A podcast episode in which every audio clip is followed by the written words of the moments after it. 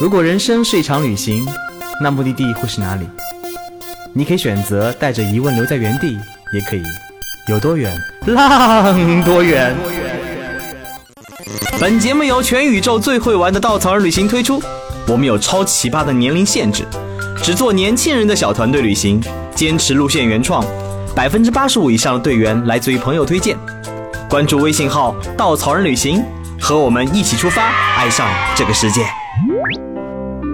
欢迎收听最新的一期《有多远浪多远》，我是道哥。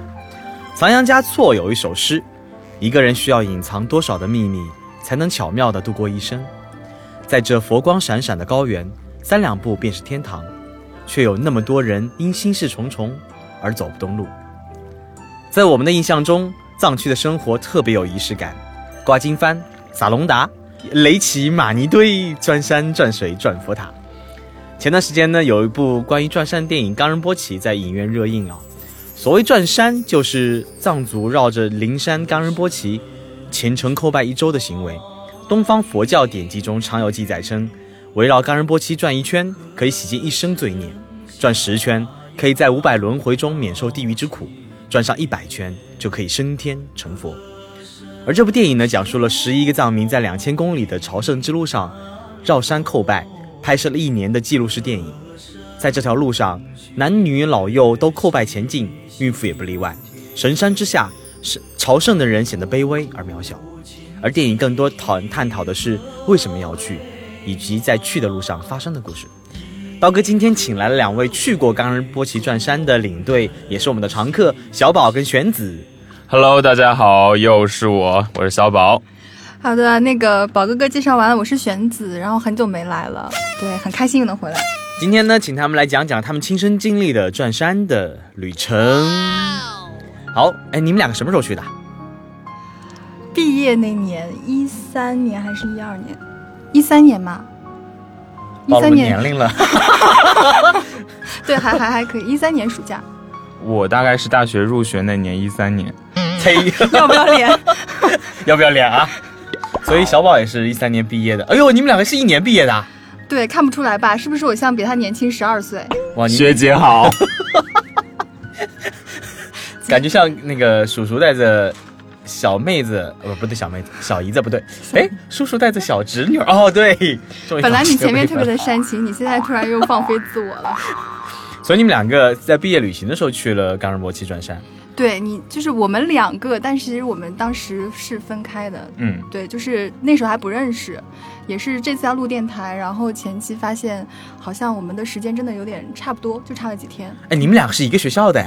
对，我们是一个学校，又一起去了转山，没有一起去啊，又一起在某一个时间段去了转山，对，还是一个年级的，对，是一个，怎么互相不认识呢？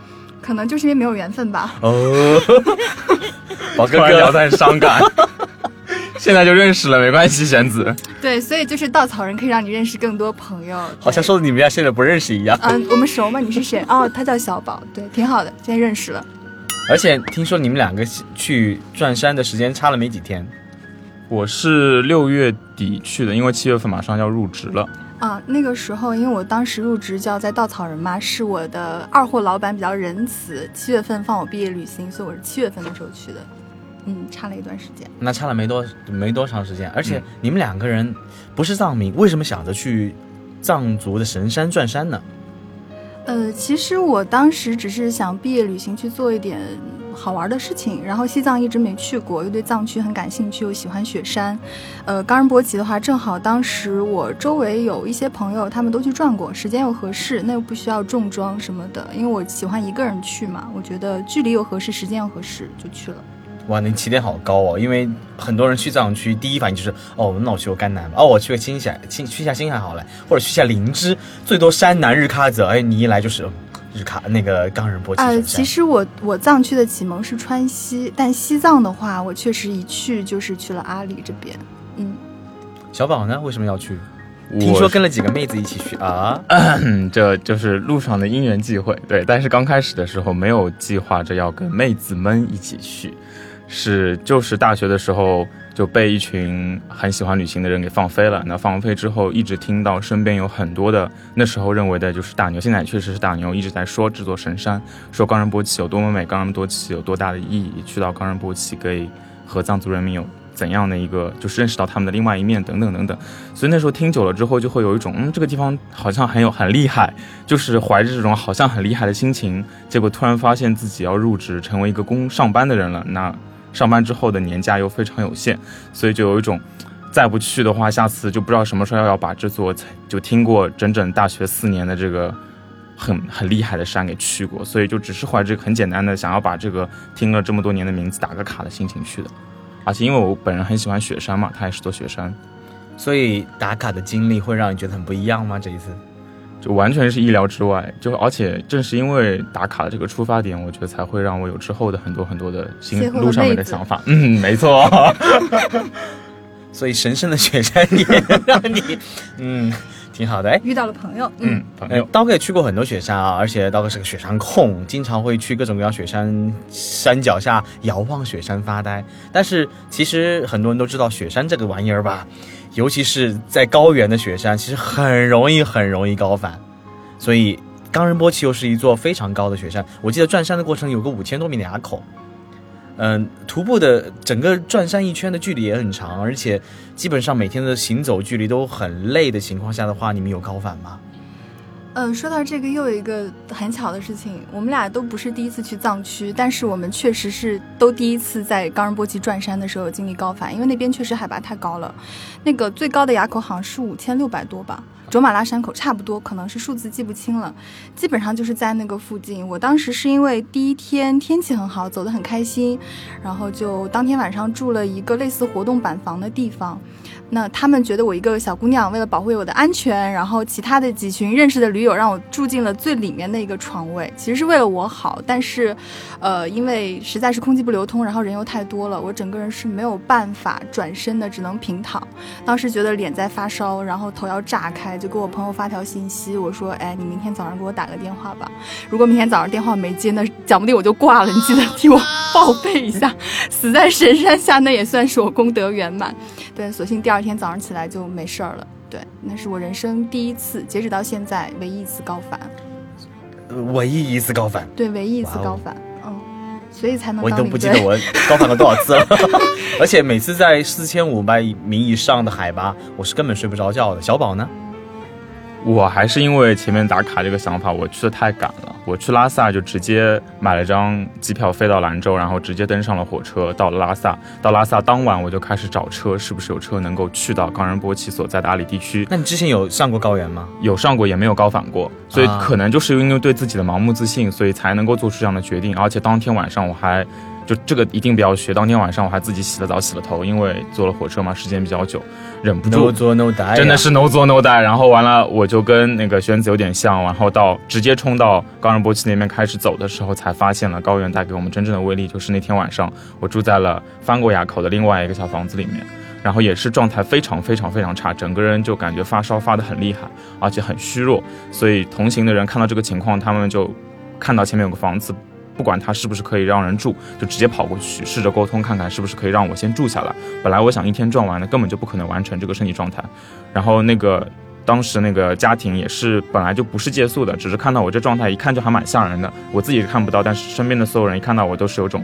惊到的感觉，那应该就是还状态比较差，然后就把我也是迎进去，但也是因为他们的好心，把我安排在了一间很暖和的房子里面，而且有比较多的人住在一起，我根本就躺不下去，然后就感觉身后是有个开关，就是我往后斜躺到某一个角度，我就呼吸就有点困难，然后我在这个角度之上再仰起来一点，我又能够顺畅呼吸了，所以一整个晚上都没有睡着，就直到第二天早上。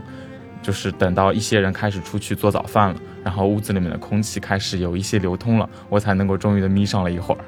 对，就是这样。如果大家也是去那个高原旅行的话，就是住房间可能不要住那种太多人间。嗯，我跟他的氧气不够。对氧气不够，真的不行，因为我跟他的经历非常的类似，也是那群人他们都认识，然后他们的向导根据他们的那个行走速度判断说，你们必须要早上四点多走，你今天晚上才能走，呃，今天一天才能走完，因为要翻垭口，他们很早就走了，然后他们还提醒我说你要早点走啊，早点走，我说哦，好好好，结果他们走了之后，我马上就没问题了，就可以睡着，然后差不多是从五点开始睡，睡到八点半，我觉得哦，那我今天要走完，可能还是要早起，就起来。就继续就没事了，但是我第二天天气不是很好，呃，翻垭口的时候一开始在下雨，后来开始下那个可能海拔升高了嘛，就下雪下冰碴子，然后一直扎在脸上很痛。对，好像他也碰到类似的事情，小宝也跟我差不多，所以之前我们一直开玩笑说，其实我俩就是同一个人类的不同人格，就经历真的还蛮相似的。嗯而且我也是休息完一天，第二天就身体好了很多，然后开始往下走。不然的话，其实对自己真的还挺不负责的。我在想，万一那天晚上我真的发起烧来了，然后真的演变成了肺水肿，其实是没有其他办法可以可以很迅速到医院的，因为阿里地区确实很不方便，然后卫生条件也很差。对，但是还是可能是比较眷顾吧，毕竟是神山，然后还是让我平安的回来。高反对还是一个挺可怕的。对，高反确实是，就是基本上冈仁波齐那边正常情况下，像我们身体状况如果本身没什么问题，其实你注意不要走太快，然后及时呃及时补充身体能量，其实不会有太大的问题。呃，但是可能像呃他的话，是因为他之前没有好好休息，然后像我的话，是因为我确实白天的时候，呃天气很好，走得很开心，就是晚上确实没有办法休息好。嗯，因为通风缺氧的一个问题。不过好像很多高反是发生在晚晚上，最危险也在晚上，很多人一觉睡过去就再也没醒过来。是的是的对，这个还是要注意一下。哎，突然想起来，因为冈仁波齐不是会有很多就是外国的一些香客，像印度人，他们也是崇敬这座神山的，然后来这边转山。然后我遇到的时候就有遇到，就他们可能平时吃的比较好，就是养尊处优一点，然后身体状态比较差，结果上高原是被人全程抬着，但结果抬到一半就跟我们并行，抬到一半，然后那个人他就坐在轿子上面说不行了，我受不了，然后他就下去了。对印度人，我在那边见到也蛮多的，他们有些会全程骑马，但是我也见到一个非常虔诚的一个印度教的一个信徒，是一个大叔，然后他看上去呢，他的身形是比较正常，不会像其他人那么的就是胖啊什么的，呃，他在路上的时候，我能明显感觉到他的速度跟我差不多，因为他请了个背夫帮他背东西，然后看到神山的第一眼，他非常非常的开心和激动，可是因为他也是独行，所以没有人帮他拍照，然后当时呢，我就说我可以帮你拍张照片，他就还蛮感激我的。结果路上他后面又再遇到我几次，呃，为了表达对我帮他一路拍照的感激，他还掏出了一个苹果切下来给了我一半。那是我就在阿里待了可能十来天，我第一次吃到新鲜水果，就还挺感动的。然后那个大叔的笑容也是很开心、很虔诚，让我觉得是路上会遇到的很独特的一些惊喜。然后他确实全程都是用自己的脚步来丈量这个距离，会比较的独特吧。然后我也是听说，其实每年有很多的印度那边会有一些非常虔诚的印度教信徒，他们会把可能毕生的积蓄拿来来到冈仁波齐这边去进行一个转山。但是其实会有些人可能路途当中就会像小宝说的，中途实在没办法，身体状况就下车了。现在是道哥科普时间。当仁波齐呢是世界上很多宗教的神山，包括印度教、藏传佛教和耆那教。为什么说是印度教的神山呢？它被印度教的教徒认为是湿婆的居所，所以才会有那么多的印度的人来到这里进行转山行转山。呃，一圈下来差不多是几六十公里，我记得。距离我真的不记得了，我像很多当地的人，哦尤其是藏民，转很多圈的时候，他们一天会走完。对他一天可以，他早上会起得比较早，可能五点多就开始走了。像很多游客呢，基本上会花两到三天时间，根据自己的状态来完成整个转山。对，当时我看的攻略上面基本写的是两天啊，两点五到三天。然后那个宝哥哥走的比较快，他一点五天就走完，一天半。嗯，然后我走了两天，走到第二天的那个天黑之前。所以小宝走那么快，是因为 不行了吗？太累了，要早点下去。男人不能说不行，就是是这样的，这个故事还是得从我进那个阿里地区说起，因为从阿里地区就是前面说到找辆车子嘛，从拉萨去，然后那个车子上面大多数人其实是呃就是大叔或者阿姨，然后他们就想去阿里那边看看，并不想做任何活动，然然后就是我在那边准备要下车，跟他们说，就是我要去转山转两天，然后过两天你们从这个地方回来，然后再路过这里的时候再来接我。然后我在这边说的时候，突然车上面藏在后面的两个成都妹子就好像有点被我说动了，藏在后备箱里。对，就一开始可能目光都放在了大叔和阿姨买的各种新鲜水果上，就没有留意那两个妹子。直到那两个妹子跳出来说：“哎，你要去冈仁波齐转山这个地方，我听说很久了，我也想去。”然后好，结果我们就去了，就下车了。然后约好两天之后在这边他们重新接我们，结果那个时候年少气盛嘛，做了一件比较不好的事情，就是那个时候刚刚开始冈仁波齐所在的这个塔尔钦镇，对吧？呃，他开始收门票了，然后我心里面就有种。嗯，不是很不是很少年的对少年的叛逆，就觉得嗯，你这个为什么突然在我来的时候就就就突然收门票？这件事情我已经经历过很多次了，比如说刚毕业了学校装空调啦之类的，然后我就很不服气，然后准备逃票。然后这个时候，因为我这张脸就是感觉逃不了，逃不成功，然后我在旁边试图去拦一些那种电信局或者是工程局的车子，让他们把我们捎进去。但是他们可能看我太像藏民了，然后为了他们自身的安全就没有停下来，我觉得有点挫败。这时候回头看到了两个就是眼巴巴。看着我的成都妹子，我就突然灵机一动，然后就跟他们说：“哎，就是那个，就是两位姑娘，要不你们在这边就是那个试试看，拦一下车子，然后问问看她能不能带我们进去，然后我在旁边等着。”然后我暗搓搓躲在了旁边的一个树荫下面，然后两个妹子就是稍微一举手，大概就十秒钟的时间，电光火石，啪停下来了一辆，我记得很清楚，中国电信的工程车。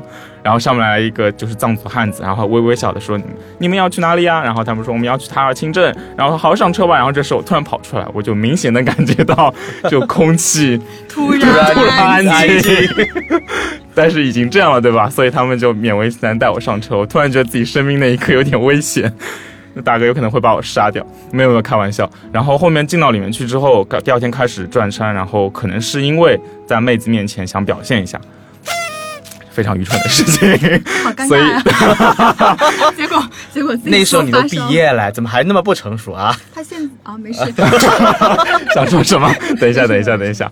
然后就开始走，一开始我还走得很快，然后走得很快到前面去，还专门停下来回头等两个妹子。我说：“哎，姑娘们，你们就慢慢来啊，不要着急啊，我在前面等你们，还可以给你们两个拍张照片。哎，要不就加一个微信啊，我可以把照片发给你们。哎，反正就很多。”所以小宝，我终于明白你为什么单身了。怎么了？谁都撩吗？不是啊，因为。你陪妹子走，你就为什么要冲在前面？你就慢慢的陪她慢慢走。你听她讲完，后面超精彩。来，Come on！然后两个妹子就说啊，好棒啊，小宝你怎么走这么快？我就心里面得到了极大的满足。然后没想到开始爬山的时候，就是马上要翻垭口了，突然发现不对啊，就好像有点走的不行啊。然后我就有点体力不支，尤其是最后快上到就是五千六百米这个卓玛拉呃卓玛拉山口的垭口的时候，我踩一步踏一步，真的是往上提一步脚，然后我就。然后我大概喘个大概半分钟一分钟的样子，然后旁边两个妹子还在以早上出发的速度在旁边坚定的走着，匀速前进。然后他们这时候走到了我的前面，然后回头就是很关切的眼神看着我说：“啊，小宝你怎么了？你怎么走不动啊？” 然后当时我的心里面是挣扎的，我说男生不能说不行，但是我真的不行，那个时候抬不动脚，然后以至于后面脸上微微的一笑。对，就只是那个时候不行了，大家不要误解，我平时还是行的。这么严肃的节目能不开车吗？咱们今天是是是刹车，最后结果就很很不幸的高反了。所以这个故事告诉我们，不要再装逼，做人不能装叉，真的不能装叉，得量力而行。而且陪着妹子们一起走有什么不好？现在我真是看不懂我当时的自己。其实是这样的，就是女孩的话，其实会体力可能耐力会更好，男生的话会爆发力比较强，都不怪你了，对，挺正常的，挺正常的。我觉得他们也能理解你，但他们应该也不联系你了吧？后面，这是为什么？嗯，啊，对，没关系，就是刚刚展示的是一个撩妹反例，对吧？对，嗯。所以玄子，你那时候走的速度是匀速前进吗？呃，其实我是因为第一天天气特别特别的好，然后我就走一走啊，玩一玩啊，然后拍一拍照啊。还挺高兴的，结果中途还遇到了两个藏族大叔。我坐在那边喝水的时候，他们问我你早上几点出发的？我说几点几点。然后他说抬了抬了一下看表说，哎，你走这么快，你不用走三天，你两天就能走完。我本来是背了三天的干粮，三天的水，还背了个睡袋，还挺重的。我就很开心，在路上把我的那个第三天的干粮全都分给别人吃了。啊，幸亏我两天走完。对，就是速度还是蛮正常，主要是第二天翻那个垭口真的很累，不是不是小宝体力的问题，是真的。真的很累，然后很好笑，因为我们稻草人领队带队的时候就爬山嘛，有队员经常爬的就是上气不接下气，说啊领队领队还有多久？然后人家就说还有三分钟，我说三分钟，永远都是对，还有五分钟。然后其实那边卓玛拉山口的话，它其实并不是你远远看过去一个山，然后你不断的上升，不是这样的。你一开始看到的是其中一个山头，然后就告诉自己说，哦，那这个就是卓玛拉山，我就爬爬爬爬爬，然后就一直很艰难的爬，就是满脸就被那个冰碴子给戳到，爬到上面之后。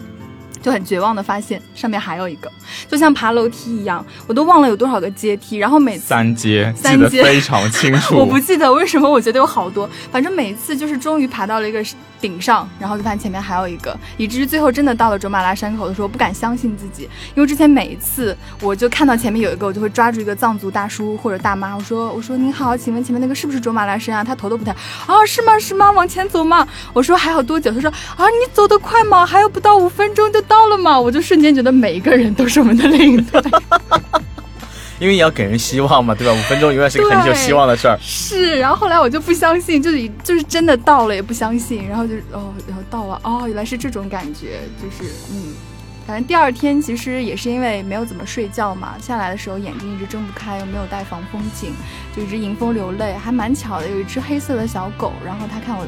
可能是我自己一个，然后就一直陪着我，一直陪着我。但是后来他嫌弃我走走停停，走走停停，他就跟一户藏族人家走了，不理我，超级惨。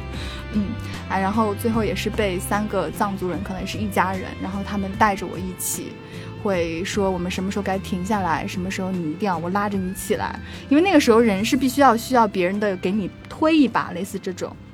体力会有点不支，其实，嗯，对，哎，那当时你们作为游客的方式走完了冈仁波齐的转山，跟当地藏民应该有很多很多的相遇的过程，有没有觉得感受很不一样呢？呃，我也看了《冈仁波齐》这部电影，因为这部电影主要讲的是为什么出发以及他们在路上的故事，但是我反倒是在真正走，就是转冈仁波齐的时候，没有发现就想象中那些藏族人民会。就是特别有仪式感啊，或者说刻着特别虔诚的长头，慢慢的去转冈仁波齐，他们反倒是他们的一种生活，对他们的一种生活的一部分。就是他们并没有把这件事情，虽然这件事情确实是意义非常重大，但他们并没有把这个意义表现在了很肤浅的外表。就比如说做很多很多仪式这样，他们就会快步往前走，然后路上面遇到谁人，他也会打招呼，也会互相帮助。所以我反倒是在路上面对我自己有一个比较深的一个反思，也是因为，呃，来冈仁波齐是一个很仓促也。很简单的决定，我就是想来看一看这个被很多人说是很厉害的地方，所以来这边的时候，刚开始走就在山的外围，还没有走进冈仁波齐的时候，旁边有另外一座雪山，那叫做纳姆纳尼。这座雪山，我个人觉得非常漂亮，是因为它的雪覆盖在上面之后，非常像是融化到一半的巧克，就是冰淇淋。然后还是那种白色泡沫的那种冰淇淋，就觉得特别特别的美。就怎么可以有一个雪山可以长成这个样子？我看了就想就想去，真的是想买一个类似的冰淇淋吃一口，因为那时候也很 也很饿嘛。对，然后后面还有一座湖，然后湖后面还有一片连绵的雪山，我就一直在看这样的风景，然后同时心思还花在怎么样走的比妹子快一点，然后展示自己的对体力之间，对这种很愚蠢的 这种很愚蠢的事情上。结果我开始走进山了，拐到冈仁波齐的就是进山路上，才发现。哎，冈仁波齐明明刚才还嗯随时能够看到，但现在好像突然被云遮住了。这一刻开始非常非常的懊悔，就觉得哎呀，刚才怎么没有好好的去欣赏冈仁波齐？结果类似的事情又发生在了出山的时候，因为那个时候身体状态恢复了，慢慢再往外走的时候，又看到路上面有很多就是土拨鼠啊，或者说跟藏民打招呼啊，或者说跟妹子闲聊，因为那时候反正也海拔下来了，身体状态也好了。对，然后结果就是。再走到前面，然后突然有一个藏族大叔说：“哎，你们再往前走就到塔尔钦镇了。”这一刻，我才突然意想到：“哎，我竟然已经走完了，那冈仁波齐呢？”然后这时候我再回头一看，发现他又被云挡住了。然后我只有在中间，大概整个走的过程中，只有中间十大概半个小时十五分钟的时间，这个冈仁波齐是完毫无保留在我面前展开的。那个时候我呆了，就忘了他，呆呆看了十五分钟。但剩下的所有时候，我几乎都是注意力不在他身上，错过了他的风景。然后当我快要走出来的时候，因为冈仁波齐是一座四面的这种锥形山，它有四个面，那我只看到了其中一个，我心里面的懊悔大概是比第一天要再要乘以四倍，就是另外三个面我感觉自己都不会再看到了。然后那一刻就觉得自己好像都有点忘记了自己为什么来冈仁波齐，然后就有一种我这么急吼吼的来这个地方打个卡，到底是为了什么？就其实我本身可能是为了想看风景，可能是为了想看看藏族人民来这个地方的意义，或者说传说中的神山，但那一刻。感受比较深，不像路上面就是那种急吼吼的感觉。不过最后还好，呃，神山还是让我看了他最后一眼，所以最后觉得还可以。呃，然后其实我觉得小宝这种。刚这个这个经历让我回忆起了我自己转山过程当中就是会看到的景色，呃，纳木纳尼的话，日落的时候非常漂亮，是粉红色的。呃，整个冈仁波齐在转山的时候，好像第一天其实我确实不断的能够看到它，然后还会有很神奇的那个很大的一块石头，然后它就是几乎那个岩壁整个长得就像一个刻着经文的一个石板，这是当地的藏民跟我说的，他说你去拍这个，这个我们都觉得它很好看，然后后来有人跟我讲说它特别像那个。就是玛尼石那种感觉，嗯，那关于说路上遇到的人，因为其实呃藏传佛教它不同的分支，他们的转山的一个那个那个叫什么方向是不同的，就是我们这样这样走是顺时针，对吧？然后我们对面其实是有逆时针的，就是那曲好像是本教，本教是逆时针，本教他们是逆时针转的。然后他们呃本教的那个信徒的话，他们的藏族的服装也会非常的漂亮。然后我就会时不时停下来说帮你们一家人。拍个照什么的，但是很遗憾的是，很多人他其实不会讲汉语，所以我很想把这个照片后面让他留个地址寄给他，他写不出来，也说不出来，他就就只能看到我的相机里的照片，然后傻呵呵的笑一下，觉得好像我每年都在做这个事情，今天留了一个纪念。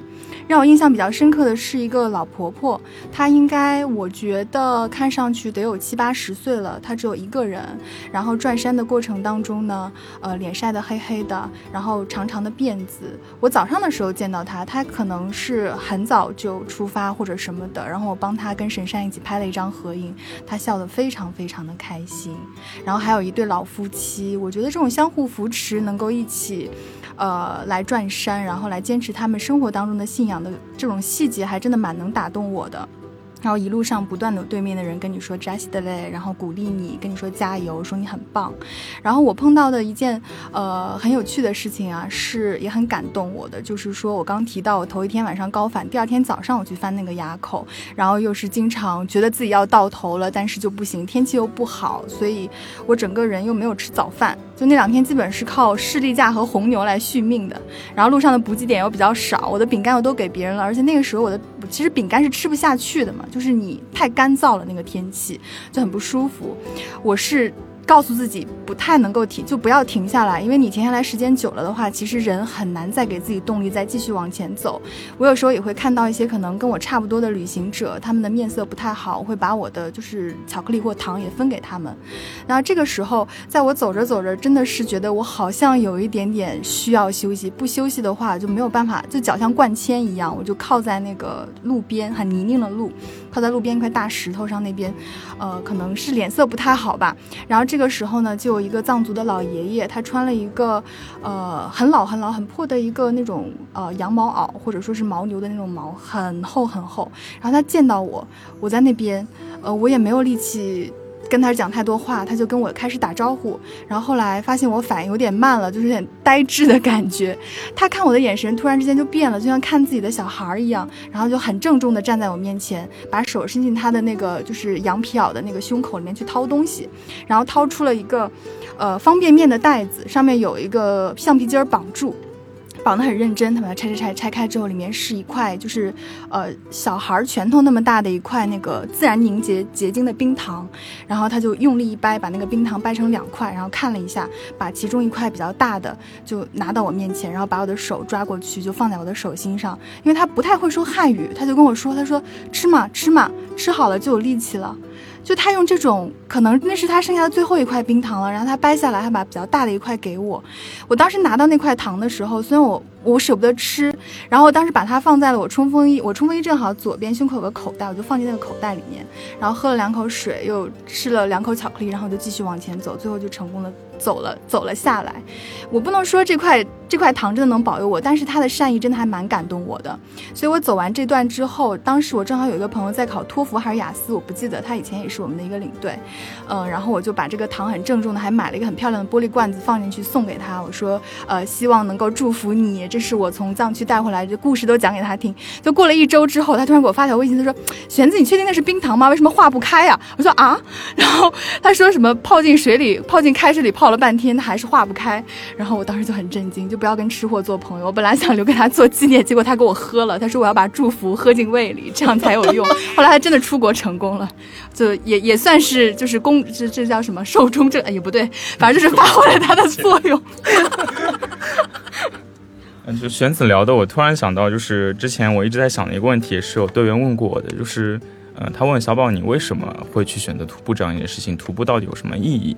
我就觉得还就刚刚过去这故事还挺典型的，就是如果我们抱着比如说像藏传虔诚的藏传佛教徒那样，我们转一圈就要清除多少罪孽这种心情，或者说很投机的心情嘛，因为有些人并不是真正的佛教徒，然后跑过去转的话，很有可能他转下来发现这就是一个很普通的高原山，然后它有点难，它呃海拔很高，然后它好像也没有什么特别多可看，但是反倒是。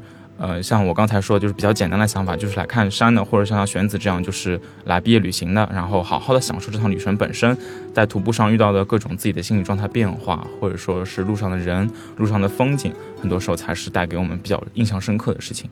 然后我现在也没有觉得我转了冈仁波齐我就多大多么大的意义，多么了不起，多么厉害，我只是觉得这是我呃所有旅行中的一部分，然后它也带给我一些美好和不美好的回忆，仅此而已。就是因为有些人也会问我说：“哎呀，你撞上高仁波奇，你是不是觉得自己怎么样啊？对，超牛，然后好像把我抬到了一个很高的位置。”我觉得旅行嘛，就简单一点。对，其实是这样的，就是我们可能喜欢徒步。就是喜欢行走的过程本身。你在走路的时候，对于我来讲是一个排空自己的一个过程。我不会觉得我去了趟西藏，我就可以荡涤荡我的心灵。然后拉萨是一个怎么样阳光，可以让我就变得不一样。我觉得本来就挺纯洁的。然后 就是说，其实呃，在去任何地方旅行的时候就是这样。呃，可能有时候目的性太强，反而不一定是件好事，也没有必要给它加上太多的一个意义。其实我觉得放松一点可能更好。你会遇到一些意想不到的一些事情，感动你。的，或者说是让你这次受到的一些折磨，但事后回忆起来都会是开心，或者是很难得、很珍贵的一些记忆。嗯，谢谢小宝跟玄子分享他们最后的感悟。其实，冈仁波齐的正式说法应该是冈仁波切。藏语中呢，冈意为山，仁波切意为智者。冈仁波切意就是山里的智者。我相信，通过转山这个过程，也让他们获得了很多，我觉得智慧上的涤荡。其实为什么我这么说呢？因为看到一句话非常喜欢：朝圣这条路太远了，如果愚昧的死在路上，不如停下来思考前进的方向，让心灵上路。不要给旅行太多的意义，也不要觉得我做这件事情有多么的了不起。了不起，很多时候让心灵回归最初的想法，简单的上路，去享受这个世界的美好，做一个真正的智者。好了，再次感谢收听这一期的有多远浪多远，道哥的鸡汤撒完了。我们下一期再见，拜拜，拜拜。